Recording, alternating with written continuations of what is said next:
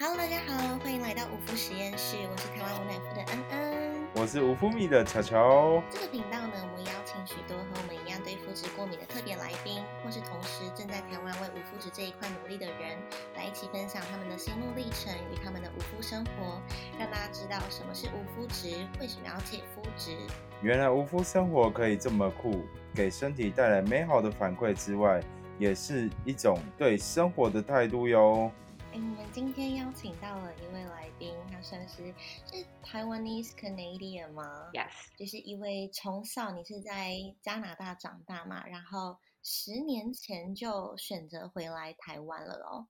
是一位非常有故事的人呢。而且我们其实今天之所以会邀请到他来，是因为其实他本身没有对肤质过敏，但是我们那时候跟他聊过之后，发现哎，他虽然没有对肤质过敏，但是他对制作无麸质的点心，还有无麸质烘焙这一块非常的有兴趣，而且已经钻研出了一些心得。所以，对，让我们欢迎今天的来宾 Emily。Emily 可以帮我们简单自我介绍一下吗？好啊、大家好，我是 Emily，然后我是在 Montreal Quebec 加拿大那边长大的，考完执照实习完就回来台湾，所以也回来一阵子了。然后在台湾工作都是做英文方面，主要就是做英文编辑。那现在就算是 freelancer，现在就是回归到自己真的有兴趣的东西，对不对？嗯，算是就是在烘焙这一块。对，就是做一些素食、素食，然后烘焙。所以你原本是现在是在做烘焙这一块，算小帮手嘛，然后主要是做素食甜点，纯素无奶蛋的这样子。对，那你那时候为什么会选择从加拿大回来台湾啊？你是在加拿大出生的吗？我不是，可是我五岁的时候就过去。所以你目前的工作就是在一间纯素餐厅来做，有点算是 part time 的烘焙这样子。对啊，之前都是在做就是英文编辑嘛，然后后来就是去年就觉得想要换一下，换个工作环境，就想要尝试不一样的不一样的东西，因为我就觉得如果就是如果一直一直做下去，我可能我可能永远就是一直在做英文编辑，那我就觉得说那如果想要试别的，就是要趁这个时候试，就是不要等到说你退休的时候再去试。但是你原本做英文编辑的时候，你就本身对烘焙这一块就已经有兴趣了吗？对，我对烘焙其实是从很小的时候就开始有兴趣，可能就是十几岁，十几岁就开始烘焙。呃，我想问一个问题哦，就是你从小就对烘焙有经有兴趣的时候，之前你在加拿大有曾经做过关于烘焙的一个 working 吗？没有哎、都是自己在家玩。对我后来相关的烘焙经验，大部分都是回来台湾之后。那在加拿大那时候就就是就是自己在家里做。做给家人吃，做给嗯，对，就是亲朋好友吃这样子。对但是你那时候的烘焙就是以有奶蛋的跟面粉的烘焙制品居多，然后后来回台湾找到另外一份工作，是跟烘焙相关的工作了之后，才是开始做无奶蛋的纯素烘焙嘛。嗯，其实不是，就是我在国外的时候，本来就开始做一些呃无蛋奶，就是低脂的烘焙。那时候因为我有一阵子是吃蛋奶素，后来也有一阵子吃全素，所以那个时候就开始对纯素的烘焙比较有兴趣。然后后来我开始做 vegan 的 baking 的时候，我就觉得简单很多，因为你就不用去用到蛋奶这种东西。简单很多嘛，我以为难度会增加耶。应该说，就是因为我本身觉得说，就是用蛋奶油这种在处理上面，我觉得很麻烦，因为就会油油腻腻的，然后就是你知道吗？就是蛋要打发什么什么的，然后我就觉得每次要每次要打发蛋或什么，我就觉得好麻烦，我就、哦我就不想做了。可是你变成嗯 vegan baking，你就不用去，就是你就不用再去这些油油烘焙这些东东西，对。哦，所以我就就应该说就是比较轻松啦。那当然就是要做出好的产品，就困困难度是对啊会增加。对 Emily 是觉得无奶蛋的烘焙比较不麻烦，对，没错，难度是一定有比较高的，但是比较不麻烦。对对但对是对他来讲都还好，因为当人已经你知道钻研到了一个境界之后，不管他进去哪个领域，都觉得哦小 case 啦，我只要稍微调整一下就好了。但是你那时候怎么会接触到无麸质这一块？因为我们那时候跟你聊的时候，你好像呃原本是在钻研纯素烘焙嘛，但是后来好像也慢慢开始研究关于无麸质烘焙这一块，就是不用面粉，然后做无麸质相关的甜点或者是西点，对不对？对，然后我有一点想不起来，我为什么当初会会开始对这个有兴趣，就是我忘了是是因为不知道吃到什么东西，还是说刚好看到一个食谱，然后可是我就开始就开始就觉得这个好有趣，你不需要你不需要面粉的面筋，然后可以做出一样好吃，或者是说呃口感可以很接近的那种产品，然后我就觉得这个。呃，比较有挑战性，比较不会那么 boring 哦。因为很多就是你做蛋奶，然后做了一阵子，你就觉得说都是可能都是一样的东西，差不多的那几个食材。对，然后你变化会比较少。可是你在做无麸质的话，你就变成你可以用的东西会多很多。你随时就是你改变一个。谷物的粉类就可以，就是又变出一个新的东西。对，出来的口感可能就完全不一样了。但是这也是它其中一个很困难的地方。对啊。但是你那时候开始接触到无麸质烘焙这一块的时候，你自己对麸质有大致的了解吗？就是你们能大概跟我们讲一下，说以你目前自己的认知来讲，你觉得麸质是什么东西？呃，如果对麸质过敏的人，通常应该会有什么样的症状？麸质应该就是谷类，像麦类里面食物里面的一个蛋白质，像在小麦、大麦、黑麦会有的一个蛋白质，然后它就是可以让东西有那个筋性、有嚼劲，对。然后如果对麸质敏感或麸麸质过敏的话，我觉得大部分人可能就是肠胃会有一些状况，就像胀气啊，然后嗯消化不良，或者是说肚子痛。拉肚子，然后有时候可能是身体上面的反应，就是呃可能会觉得很累，长期时间很累，然后可能头脑就是会觉得昏昏沉沉，逻辑思考不清楚。对，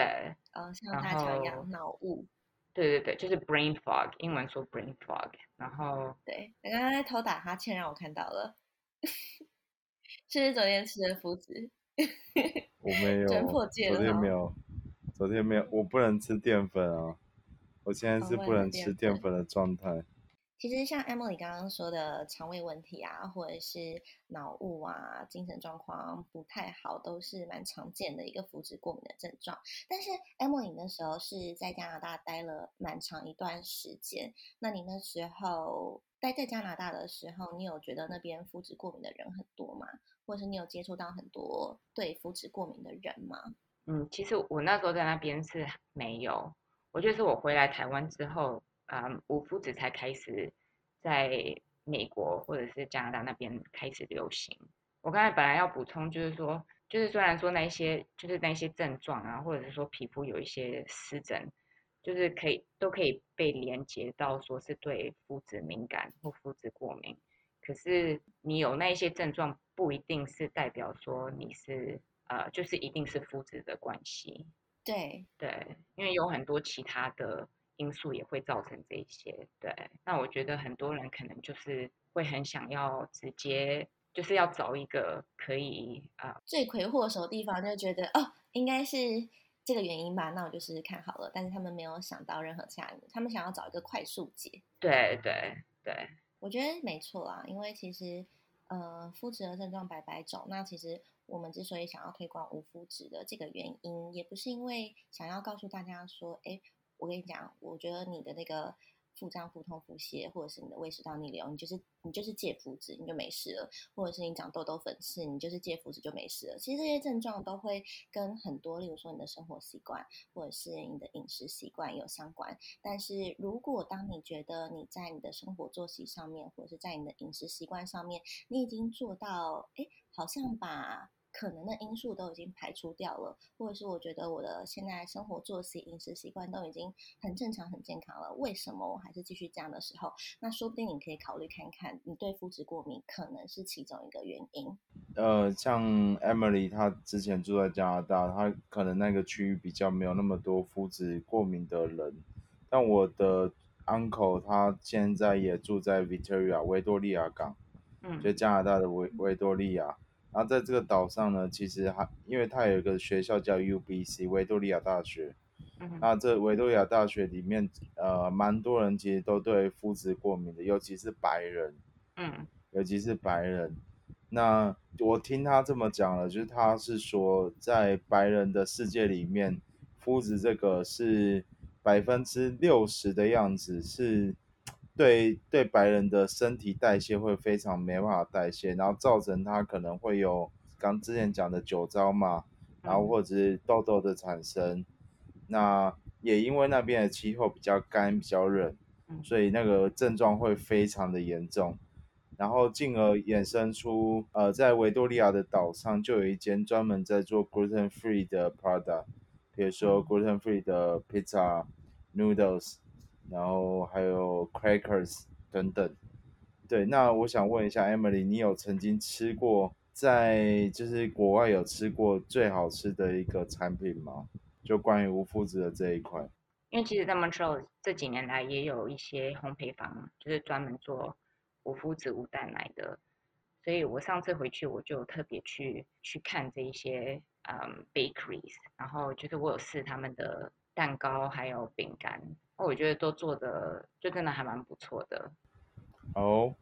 嗯，那它会是连锁的企业吗？还是它是不是，他们就是就是个人，就是就比如说就是一间自自己开的一间一个 bakery？bakery，对，那当然就是现在这几年，嗯，因为无麸质越来越大家也都比较认识了，所以其实产品也增加很多。然后比如说你去 supermarket，你常常可能会就会看到有一小区是就是有嗯 gluten free 的产品，但部分的产品其实也都是从美国那边进口的。因为美国那边毕哦竟，对对对，因为美国人口也比较多嘛，所以他们的商业那边的 market 会比较大，所以加拿大就是有很很多产品其实也都是跟美国美国进进来的。但是你通常在加拿大的超市看到那一些美国进口进来的无麸质食品，大部分是像哪一些？可能像大乔刚刚说的无麸质冷冻披萨吗？或者是有面包吗？有，好想要吃无麸质面包哦。对啊，哎，无麸质的面包做的好吃很难呢。嗯，对，就是会像有那个面啊，就无麸质的面，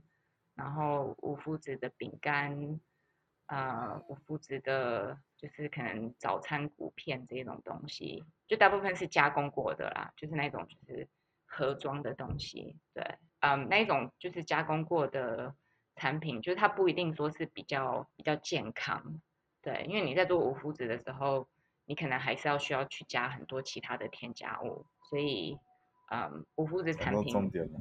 不一定代表健康，对，因为它要商业化，所以它不得有时候有些无麸质产品都必须要加一些安定剂，让它可以常温运输，可以让它效期变长，对吧？对啊，然后可能糖分也会比较高，因为它就是要让它变好吃，然后可能因为口感上面需要还是需要有一个标准，所以可能就是需要加很多就是嗯改良剂或类似这种东西。就一个商品要好吃的话，其实这就是糖跟盐啊。糖跟盐这两个，如果比，要么你要吃甜的，就是糖很高；那你要么吃咸的，就是盐盐巴要适中这样。那基本上糖跟盐会决定这个甜品、甜品或咸品它到底是好吃的或不好吃的。对啊，对，大概是这样。就像就像很多的呃，我举个例好了，呃，提拉米苏，哎，提拉米苏应该最需要被取代的是也是面粉，然后跟奶油的部分，对不对？对，你们会期待这种东西出现吗？当然期待啊，怎么会不期待？任何无麸质的东西我都很期待。我想要吃无麸质面包，老板。面包，面包，做做做不起来，做不起来，这个这个很难。开始狂敲碗。所以你说提拉米苏怎么了？提拉米苏其实它就是一个高糖的集合体，糖分要非常多。那你的糖拉高的时候，它其实才会越来越好吃。像台北有一个提拉米苏的店嘛，台北市北车啊跟科技大楼附近都有提拉提拉米苏，它就叫提拉米苏。对，然后其实他们你们有机会，虽然像我跟恩恩都有麸质过敏，但有机会可以去吃看看，偶尔破戒一下是 OK 的。对，但就是它的糖分其实真的蛮高的，因为它必须要让东西好吃，所以糖糖的比例通常会加到二三十个 percent。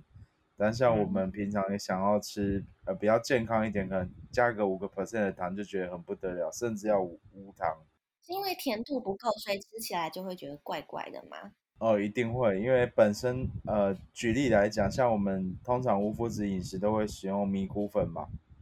然后在米谷粉它本身呃米的就是米的味道，我相信大家吃过白米饭，当你白米饭吃来都没有配任何菜的时候，它那个甜感。跟米味都会非常的重，对吧？所以它必须要用糖跟一些配料去把那米味给盖掉。因为大部分台湾人虽然他大家都吃米，但是大部分人都没有办法接受米本身的味道。对，跟豆类一样，跟豆味一样。呃，就是那个米味跟豆哦，对你讲到重点的，豆味。对，有些会用黄豆粉去取代，但豆味也蛮重的。嗯，是的。就像 Emily 常常就是做 vegan 的东西，它其实就会使用很大量的米，对吧？就是用米啊，用一些燕麦燕麦粉啊、荞麦粉啊等等这些东西。那这些东西它其实都会有本身自己的味道，所以我们为了要把这样的东西给盖掉，所以会添加很多，比如说糖啊，或者是一些比较咸的罗勒叶。罗勒叶像青酱就会增加罗勒嘛，然后。还有坚果，nuts，嗯，对，所以透透过这些东西把那些味道全部盖掉，因为其实我们还是比较不喜欢原本的味道。对，我觉得其实就是一个非常冲突的地方，就是因为当你一个无麸的烘焙品要做的好吃的话，就像你们刚刚说的，可能会需要很多的添加其他添加物，或者是需要添加很多的其他糖加的盐，可是我就会觉得这是一个很冲突的。点就是需求跟供给方面的冲突，就是因为其实很多开始戒无肤质，或者是开始觉得说哦，好像要试试看戒肤质的人，其实。跨出的这一步对他们来讲，同时不只是戒麸质，而是更重视自己身体需要什么跟不需要什么的一个开端。所以其实像我自己，我们自己社团，你就会发现很多人他们其实好一刚开始是戒麸质，或者是一刚开始是戒奶，但是后来他们就变成说，哦好，我发现蛋我好像吃了也会有一点过敏，或者是我发现哎糖吃太多好像也不太好，所以他们其实是。呃，戒麸质对他们来讲是一个越来越重视健康跟择食的一个过程。但是，假如无麸烘焙品要做到好吃的话，就像你们刚刚说的，可能又会相对的要同时做到健康，不是一件那么简单的事情。嗯，你刚刚讲到一件，刚刚讲了一一句话，我觉得非常的重要，就是讲到你心坎里了，是不是？讲到我非常心坎里，因为。其实你在做无麸质烘焙的时候啊，你都会想到一件事，就是大家为什么想要踏入这个领域？为什么而踏入？是因为认识自己的身体了嘛？啊，当你认识你自己身体的时候，你是不是会想要对自己身体好一点？对啊。对，那对身体好一点的话，你就不希望可以吃到一些，譬如说精制糖、精制淀粉等等的东西出现。没错。对，所以其实这对我们厂商来讲是一个非常非常非常挑战的事情。原因是因为，因为在国外，像白人他们就是不吃麸质这东西。OK，你把麸质的东西拿掉了以后，其他保留存在，依然是可以变成 commercialize，就是商品化。对，那在这做商品化的过程当中，它可以创造所谓的连锁企业或创造一个商业模式出现。但是在台湾人的呃，对，不管是无麸饮食，或者生酮饮食，或低碳饮食，这三块区块的人来讲，他们都是想要诉求身体健康，所以你不太可能去添加一些，比如说抗氧化剂、柠檬酸啊这些东西。对，因为大家都是对自己的身体健康要很很重视。对，因为我觉得这个就是呃台湾的一个有趣的地方，就是会把比如说 gluten free 或者说 keto diet 或任何的 diet，就是把它做到很极端。然后我觉得追求健康很好，可是当你很极端的时候，其实就变得有一点，就是我觉得身心灵上面啊，可能就是我觉得要达到一个平衡。然后我发现说在台湾很容易就是呃很多东西都是一开始流行，那就是会速度会很快，就是会推广会很快，然后就是可能相关产品就会开始都会出来。热情消失的也快，对啊，就是很快热得起来，然后碰壁了，但是啊，好吧，还是先不要好了，然后就开始 回归到原始。对，就是在 trendy，就是会很 trendy，然后真正了解说背后的啊、一些原因，或者是说真的去了解说，哎，那这个这个的呃 information，或者是说嗯为什么要这样子做？其实我觉得这一方面是就是少了这一块，就是大家可能就只是 follow 一个 trend，可是没有去真的了解说背后的一些可能科学上面的啊，或者是然后是不是真的适合他们的身体，而不是说你只是因为大家在这样做，然后觉得说，哎，好像这个哎，好像应该试试看。跟风够，生酮饮食够 然后就觉得，嗯，另一方面是说，台湾人比较没有，希望能够去获取足够的资讯来判别，说到底我是不是应该要做这样的饮食，就是他们好像比较少会在做这个决定之前去实施这样的事情，或者是去多找一些资讯。不过，可能我觉得相对另外一方面来讲，也是因为可能无麸质这一两年被越来越多人开始认识，大家听过，但是他们要找资讯的时候，其实相对的资讯也没有到这么的充足。嗯，诶，如果希望找那个无麸质相关知识的打个广告，可以来我们的脸书社团，叫做台湾无奶无麸质饮食俱乐部。我觉得其实我们里面的资讯还蛮多的，真的，我觉得就是我一开始创那个社团的时候，也是觉得我那时候刚开始戒麸质嘛，然后就觉得奇怪，为什么台湾感觉要找相关的资讯很难，或者是你只是想要找到一个也在实施同样饮食的人去做一些讨论，因为无麸质其实你要戒盐食的话很容易踩雷，所以你要找到一个跟你在做同样事情的人去做一些相关的讨论，甚至去做一些访问也。有一定的困难点在，所以那其实也是我们那时候之所以创创立这个社团的初衷之一，对啊。但是我觉得无麸烘焙这一块的确现在有一个冲突，就是消费者对消费者来讲，他们会希望这个东西无麸质，但是又希望它是好吃的，然后又希望它是健康的，但是又希望它不要太贵，就是大家会同时把这些事情绑在一起，就是消费者的期望是越来越多的，但是其实。你本身无麸质的产品，尤其是面包类的东西，你要做的好吃已经很难了。然后你又把其他各种综合的因素，你不要添加物啊，你不要精制糖啊，甚至你不希望卖太贵，那就是会变成容易变成说这个东西，呃，你要让环境变得越来越友善的话，其实大环境是很难推起来，或者是要推起来，其实速度不会那么快，对啊，跟一些相关的厂商合作，觉得遇到的其中一个困境。这真的是需求跟供给上面的矛盾点。哎，Emily，我问你哦，就你刚听完恩恩这样子讲完以后，你有吃过目前市面上最好吃的无麸质烘焙品吗？就让你会想要再就是再吃第二次或第三次，或推荐朋友吃的，让你就是直接想到哪个产品是你最最 keep your heart？你现在有吃过很多了吗？无麸质的那个烘焙品？因为我自己会做嘛，所以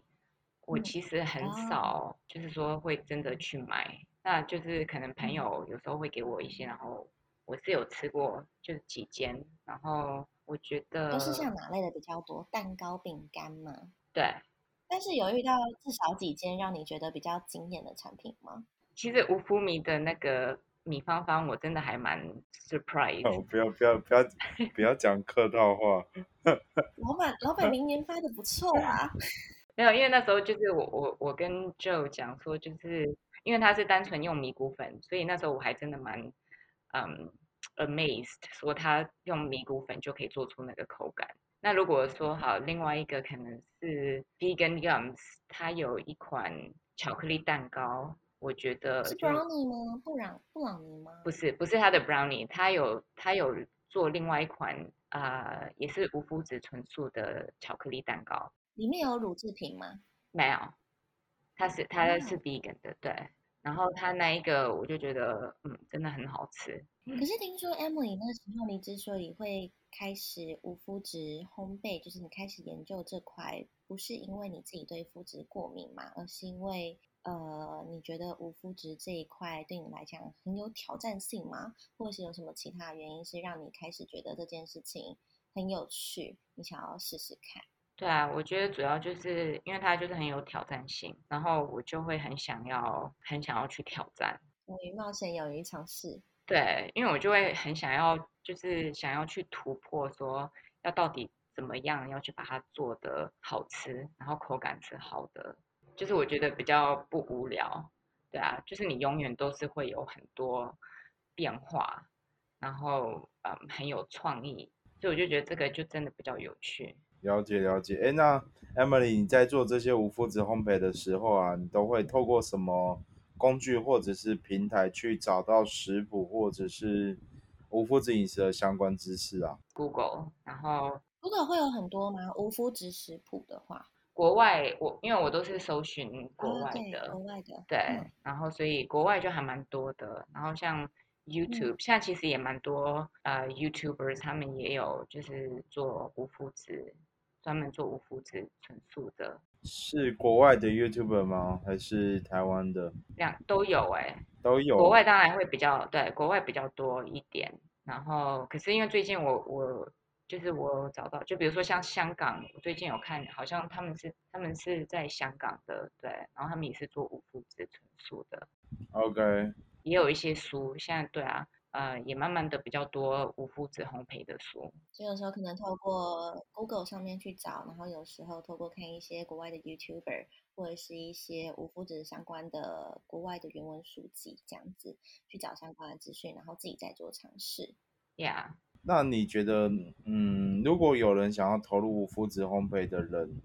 你会给他什么样的一个建议啊？呃，先把基本学会，就是一些基本的概念，然后认识呃食材，我觉得这个很重要，就是你要先有一个基底。认识食材的特性吗？，对，例如。例如哪些食材的特性你应该要去注意一下？当你要从一般的面粉类的烘焙转到无麸质这一块的时候，对，就就比如说各种粉类，那他们的他们的特色是什么？他们的质地是什么？做出来的口感会是怎么样？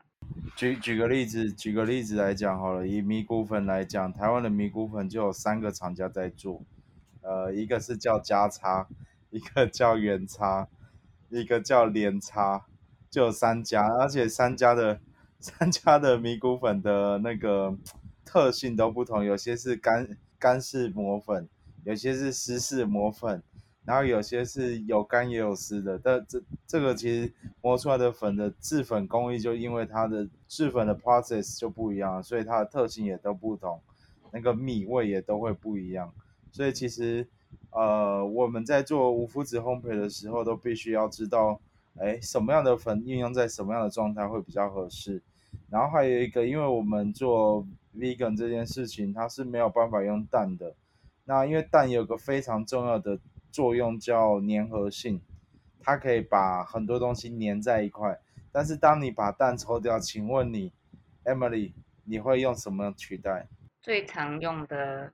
可能就是亚麻仁籽或奇亚籽嘛，也有其他的啦，就比如说有些人会用苹果泥或者是香蕉泥，有时候是用豆腐，嗯，对，豆腐一般应用在 cream。或者是像什么鹰嘴豆水啊，对这种。哦，对对对对对对，嗯，好，嗯嗯，安静的，嗯嗯嗯，安静的。因为我在认真，我在认真的听两位烘焙大师分享经验啊，然后自己脑袋里面顺便统整一下。当你不能用蛋的时候，你就是可能用亚麻仁脂粉嘛，或者是豆腐、苹果泥、香蕉泥这类的东西去做取代。那洋车前脂粉呢？我看过很多人都会加洋车前脂粉在里面，它也是同样的作用吗？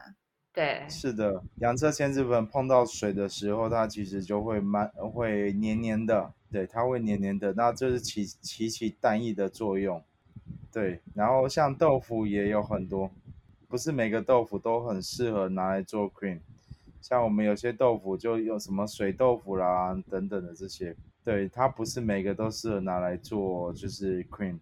就是奶油的部分。所以通常适合拿来做 cream 的豆腐是哪一种？你说水豆腐、嫩豆腐？水豆腐，嫩豆腐不行。不过这有点太深奥了。其实我其实，在开发每一件产品的时候啊，都会做一个事情，就是呃，先找原本面粉状态的一个食谱，然后就开始去刚刚 Emily 说到的，就是我们会去找。呃，相对应的可以对应到的一个 material 材料去替代，其实这个才是开发产品的最高境界，因为你必须对 material 非常的熟。没有啦，我最后还是觉得，其实无麸质烘焙这一块是无远否界的，更何况加上就是很多开始实施无麸质烘焙的人，可能就会因为外面相对的没有那么多符合他们需求的产品，所以开始学着自己在家动手做，就是每个人都开始变成小当家，有没有？所以其实我觉得这一块可以讨论的东西很多，相信我，就是。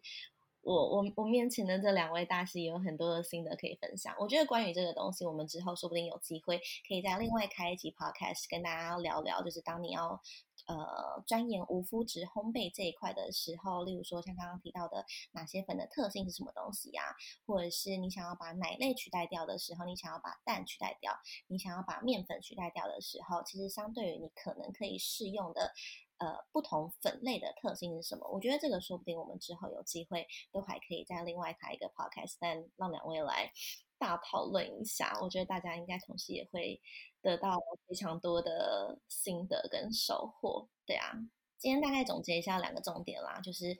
呃，你想要开始实施无麸质烘焙这一块的话，可能可以透过什么样的平台或工具去搜寻到无麸质的食谱或者是相关的饮食知识？第一个就是刚刚我自己广告到的，你可以来我们社团。但是第二个的话，可能就是像 Emily 刚刚讲的，台湾目前你可以去 Google 看看，但是食谱分享以台湾来讲相对没有那么多。那如果你英文好的话，可能就可以去多看一些美国的 YouTuber 啊，或者是香港。好像也有一些最近开始在钻研无麸质这一块的 KOL 或者是一些相关的分享，但主要就是以，例如说你去 Google 或者是 YouTube 上面，或者是一些相关加烘焙的书籍都可以。对啊，那如果你想要投入无麸质烘焙的话，Emily 你有没有一句话简单的稍微点一下？呃，认识食材，然后不要不要轻易尝试，没有。不不要 discouraged，我我不知道中文 discouraged 怎么讲，对，不要被打击到，对对对，因为你刚开始你一定会有失败，那你不要因为这一些失败，然后就觉得呃就就放弃这样子，对，你就先从从简单的开始做，然后成功性比较高的开始做，那这样就会比较有信心，然后之后再去挑战就是困难度比较高的，OK 的。非常感谢大家今天的收听啊，也感谢 Emily 来到我们的频道，也感谢恩恩那么精辟的讲说，这么这么这么精辟的在敲完许愿吗？就是前面先跟你们讲说，哦，这个东西要开发真的很难，然后后面再开始努力的许愿时候，但是我还是希望你们开发出来。好啦，总之我觉得非常感谢 Emily 今天来接受我们的采访，就是针对无麸质烘焙这一块，相信两位都有蛮多的心得。然后，呃，目前在实施无麸质饮食的人，我相信他们其实也会很希望不断的能够接收到这样的资讯，让他们可能自己在家想要动手做的时候，也比较有个方向，对啊。总之呢，感谢大家今天收听我们的五福实验室。如果喜欢我们的频道，别忘了帮我们在 Apple Podcast 留下五星评价，同时关注我们的 Instagram，叫做无福实验室，食是食物的食。然后呢，如果有任何关于肤质的问题，或者希望我们分享的内容，都可以透过 email 或者是小盒子来告诉我们哦。我是恩恩，我是小乔，我们下一集见啦，拜拜，拜拜，谢谢，拜。